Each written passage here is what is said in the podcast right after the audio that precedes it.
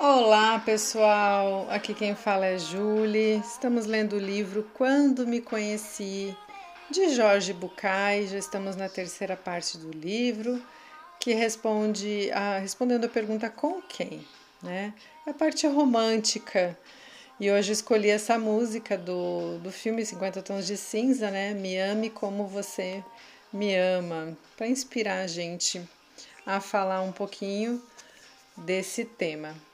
E vamos dar continuidade hoje ao capítulo 18, que ele fala da dor, a dor insuportável das perdas.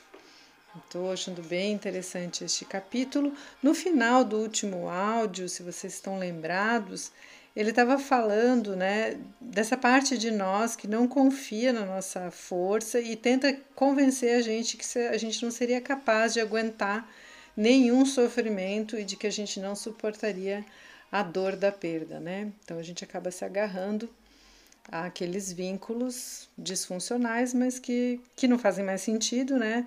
Mas com medo de sofrer. E aí vamos continuar então neste capítulo. Há alguns anos em O Caminho das Lágrimas, falando sobre as perdas, expliquei essa diferença. Sofrer é tornar a dor crônica. É transformar o momento em um estado. É se apegar à lembrança daquilo pelo que chora para não deixar de chorar, para não esquecer, para não renunciar a isso, para não soltá-lo, substituindo-o pelo sofrimento. Neste sentido, o sofrimento é sempre uma maneira doentia de lealdade ao que está ausente. É como se tornar viciado no mal-estar. É como evitar o pior, escolhendo o pior do pior. Ai, pessoal, eu vou reler porque eu achei muito engraçado. Como se a gente tivesse viciado nesse mal-estar. Como evitar o pior escolhendo o pior do pior.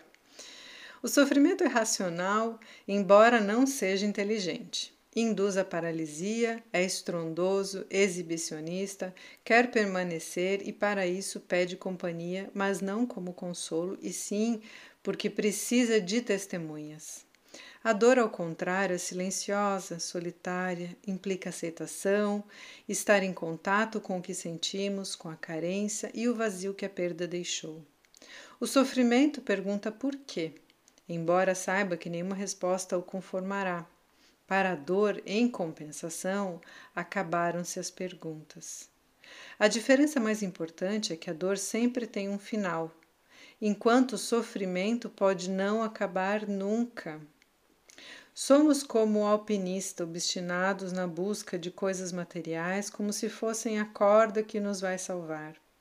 Não temos coragem de largar esse pensamento porque achamos que sem posses o que surge é o cadafalso, a morte, o desaparecimento. Mais uma vez, sabemos que o conhecido nos causa sofrimento, mas não estamos dispostos a renunciar a isso. A ideia de soltar as coisas para percorrer o caminho mais suavemente é desconhecida para nós. Então não temos nenhuma chance de deixar de sofrer, porque além da frustração instala-se em nós certa contradição.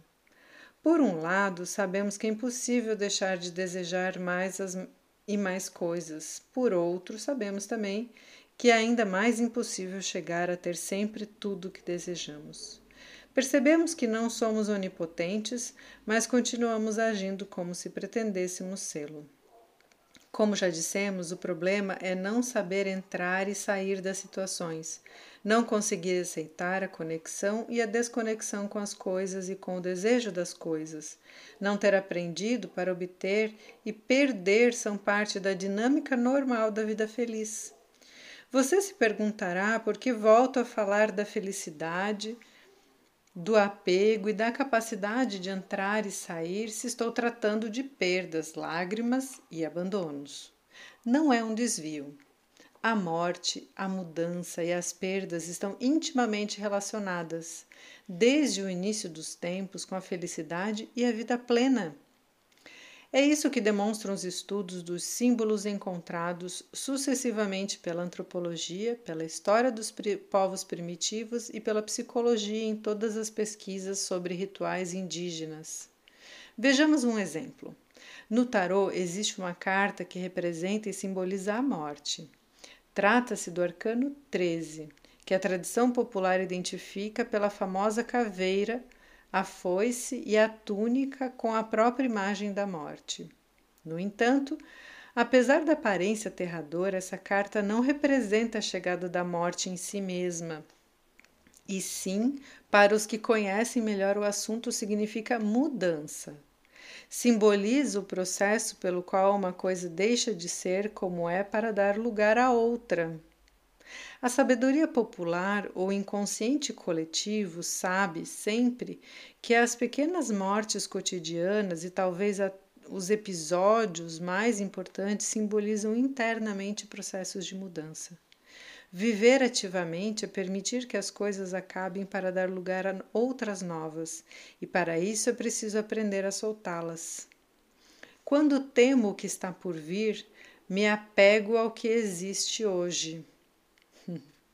Tornar-se adulto sempre implica deixar para trás algo perdido, mesmo que seja algo imaginário. Crescer pressupõe obrigatoriamente abandonar uma realidade anterior interna ou externa, embora nos pareça mais segura, mais protegida e, por lógica, mais previsível. Continuar preso ao passado é ficar centrado no que tenho, porque não me animo a viver o que vem a seguir. Enfrentar uma perda, deixá-la para ir em busca de algo diferente.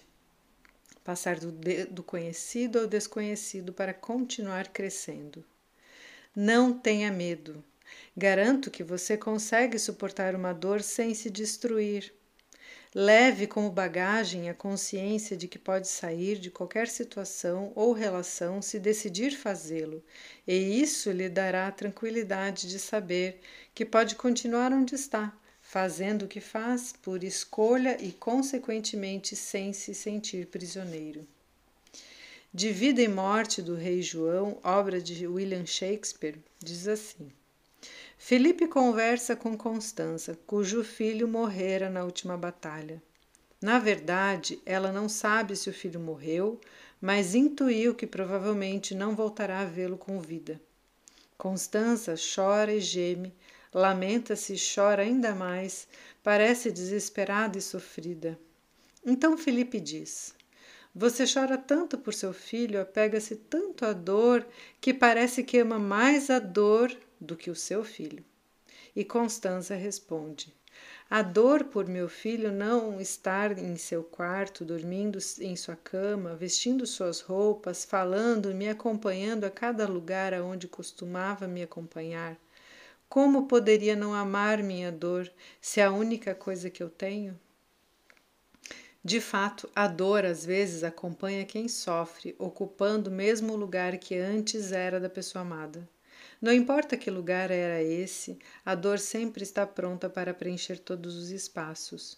E é necessário entender que, embora essa sensação de estar acompanhado pela dor não seja agradável, pelo menos não é tão ameaçadora quanto o vazio parece. Pelo menos a dor ocupa o espaço. A dor preenche os buracos, especialmente os que se abrem na alma de quem sofreu a perda. Sempre se diz que quem ama se arrisca a sofrer. E eu digo que, infelizmente, com relação ao amor, a dor é mais que um risco, é quase uma garantia. E é assim porque em cada relação amorosa o mais provável é que haja pelo menos um pouco de dor, mesmo que seja apenas a dor de descobrir nossas diferenças e de enfrentar nossos desacordos. Mas essa porta para a dor do amor mais comprometido é a única maneira de viver plenamente e, como se costuma dizer, viver vale a pena.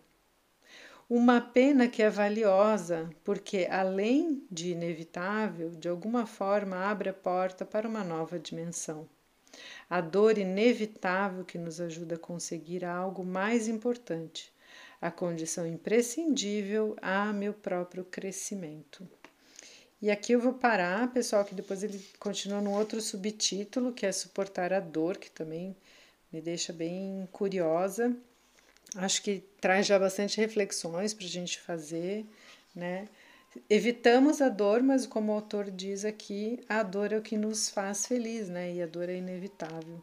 E muitas vezes ela acaba ocupando um lugar na nossa vida, porque a gente acaba carregando essa dor como se fosse algo para que preenchesse, né, esse vazio. E aí para não estar no vazio, a gente traz a nossa dor debaixo do braço, né? Espero que vocês tenham um ótimo dia, boas reflexões e até o próximo áudio.